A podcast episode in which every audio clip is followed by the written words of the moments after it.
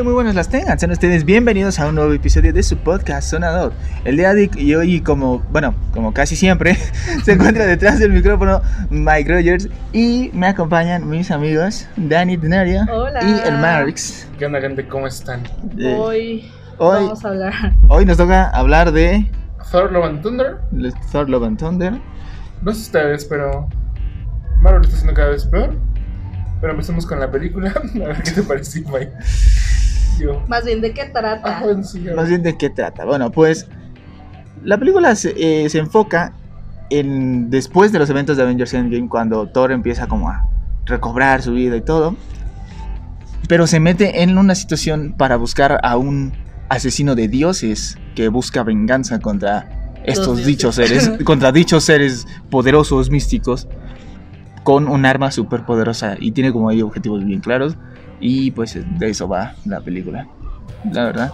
Esta película es protagonizada por Chris Hemsworth. Chris Hemsworth. Hemsworth. Chris Hemsworth. Perdón, es Siempre que explotaste. lo veo, lo veo y se me Chris Hemsworth como Thor, Natalie Portman como Jane, Foster, ahora la Ahora, poderosa- Lady Thor. La poderosa Thor, sí, increíble, increíble, te amo. Tessa Thompson como Valkyria y Taika Waititi que también es, es el director como Korg, la Ujú. piedrita, bonita.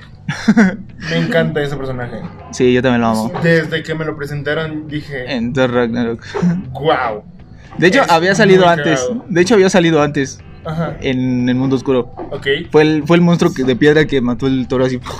ok. Ay, sí, cierto, no recordaba. Sí, es que la volví a ver recién y dije, ¡ay, mira, ahí está Korg! ¡Qué loco! ¿Qué te pareció esta película? Buena a medias. Igual. A Sí. mí igual, creo que prefiero más el lado oscuro de Marvel que el cómico. Mira, para mí es mucho mejor que Doctor Strange, pero tiene unos 20 a 40 minutos Aburridísimo. malísimos. O sea, yo realmente cuando lo estaba viendo yo dije, la voy a calificar muy mal, pero conforme iba avanzando dije, ah, mira, no está tan Ah. peor. Jane, la verdad es que qué personajazo. Algo que nunca me quedó claro en la película es qué tan rápido le dieron el, el martillo. Conveniente, ¿no? Ajá. Sabíamos desde el tráiler que iba a ser un personaje que iba a tener mucho peso, que me iba a enamorar así a demasiada, con demasiada fuerza e intensidad. ¿Mm? Que tanto así que no me gustó el final que tuvo el personaje. No Mm. sé si nos vaya Marvel a dar más de ella. Yo realmente espero y sí.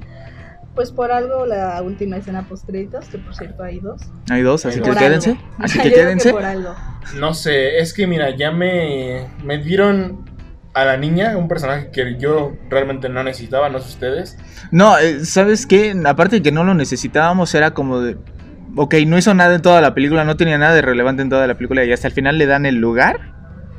Es como medio ahí extraño. O sea, sirve como elemento dramático y como motivo de gore, que para mí es lo mejor de la película. Verdaderamente. Es lo mejor de la película. Nada O más sea, por. puedes decir que Gore es tu personaje favorito. Sí, y, y realmente siento que es lo que le dio mucha fuerza a la película. No nada más, no nada más por la parte de personaje, sino porque Christian Bell pues lo hemos visto actuar fuera de, de cosas más coloridas y es un actorazo increíble, es de mis actores favoritos, Christian Bale. Alguien que me encantó bastante en la película, no sé ustedes, fue el hijo de Handel. Heimdall. Heimdall, ajá. No inventes el personajazo del niño. O sea, digo, hemos estado viendo a los niños actores en estas mismas películas de Marvel Y me gustó cómo lo hizo. Digo, algo que no me agradó tanto y que creo que lo hablamos en el capítulo anterior que en Boss y Minions fue de que cuando eras novato, eh, en el ejemplo de Boss, que no les daban como mucha prioridad a hacer algo, un protagonismo. Algo que aquí me gustó lo que hizo Thor, ¿no? El de darle tantitos por unos minutos el poder a los niños. Ay, eso sí Que digo, me- Eh, no me gustó mucho en que supieran así con el poder de Thor pelear muy fregón. Pero me gustó mucho la parte de que, ah, bueno, les dio la oportunidad de, ¿sabes qué? Peleen y hagan la historia de ustedes. Porque ya sabemos que Thor es un personaje que pues ya próximamente pues va a ir desapareciendo en... El universo. En el universo. Claro. Pero que les parecemos un corte comercial y regresamos. Cinedote consciente en los miércoles de dulcería. Palomitas Jumbo más dos refrescos grandes por tan solo 129 pesos presentando tu tarjeta Connect. Y regresamos y solo para recordarles que este sábado 16 las palomitas van a estar a mitad de precio. Porque Cinedote está cumpliendo un, Un año. año. Un año ya. Pero Qué bueno, bonito. Qué bastante, bueno. bastante cool, ¿no? Aprovechen la promoción. Palomitas de jalapeño. Uf. Nice. Pero bueno, continuemos. Continuemos. Eh, ¿Vas tú? No, no te dejamos que volver mucho tiempo. Pues yo voy a dar rápido puntos buenos, puntos malos, porque pues Ajá. A mí visualmente fue una película muy bonita, muy colorida, muy Sí. balanceada. Está el en- meme de un lado oscuro que es todo, Sí, o sea, y todo colorido, Doctor. Ajá, es muy, muy, muy bonita, muy balanceada, pero en donde no vi ese balance es como que a veces no supe diferenciar.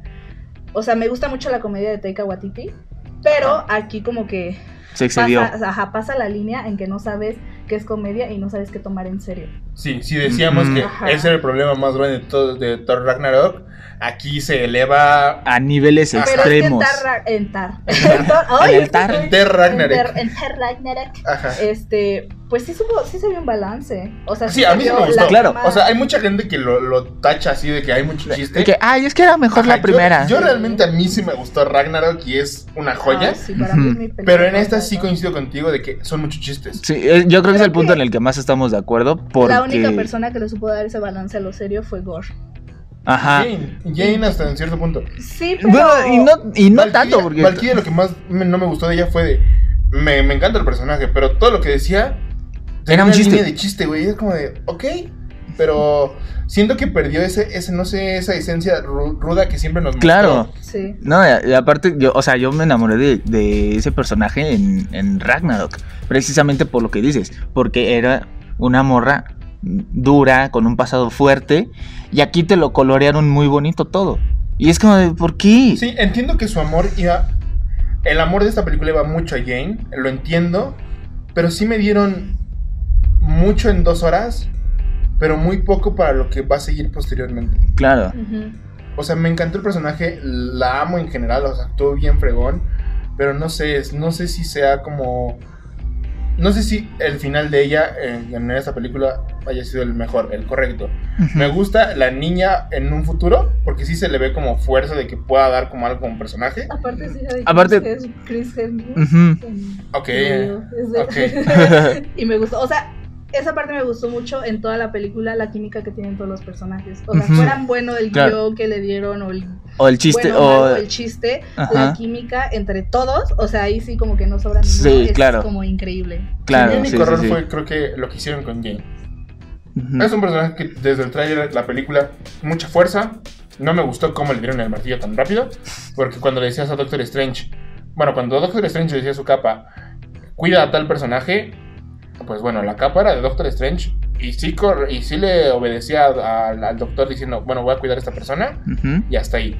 Pero de ahí en fuera, porque pasa lo mismo con Thor, con el martillo, ¿no? Le habla y Ujú. se protégela. Pero no, no sé, siento que... Pero no le pasa. Pero eso no significa que le pasa la dignidad. Ajá, exacto. Eso se me hizo algo muy sí, porque ridículo. estamos hablando Que de aún que... así, Jane, como Thor, para mí como que sí se me hizo muy digna y aparte me gustó No, o como sea- que su actitud de nueva heroína. De Ajá, de que, "Ah, sí, ¡ay, no ajá, manches! Vamos a ganar a los ma-". O, O sea, sea, fue lo que más me Nada en contra, ella. o sea, nada en contra de- Del personaje en sí. El problema es el origen del Ajá, personaje. exacto, o sea, realmente lo hace bien, incluso, güey, lo hizo mejor que el mismo Thor, güey. Sí. Porque las, las batallas que tuvo Thor eran muy, muy tontas.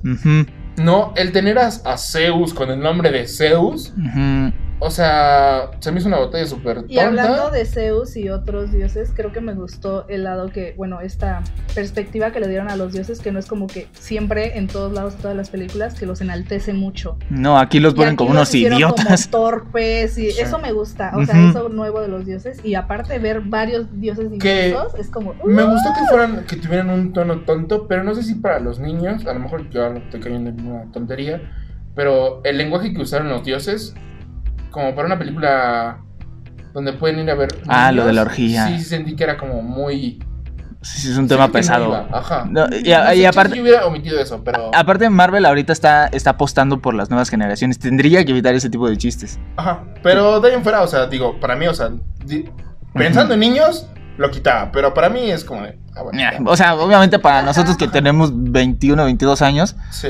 pues ya, o sea, pues, Sí, escuchas orgía, orgía y dices invite, ¿no? O sea, Pero, pero pues los niños le, van a preguntar a su mamá, ¿qué es energía? Ah, mamá?" exacto, yo sí era como de, ok, no sé qué tan bueno es eso, pero bueno, No, vamos o, a. O sea, lo- la neta es mejor un beso entre dos morras que una orgía, la neta.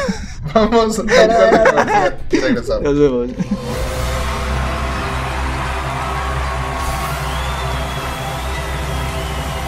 The greatest show on earth.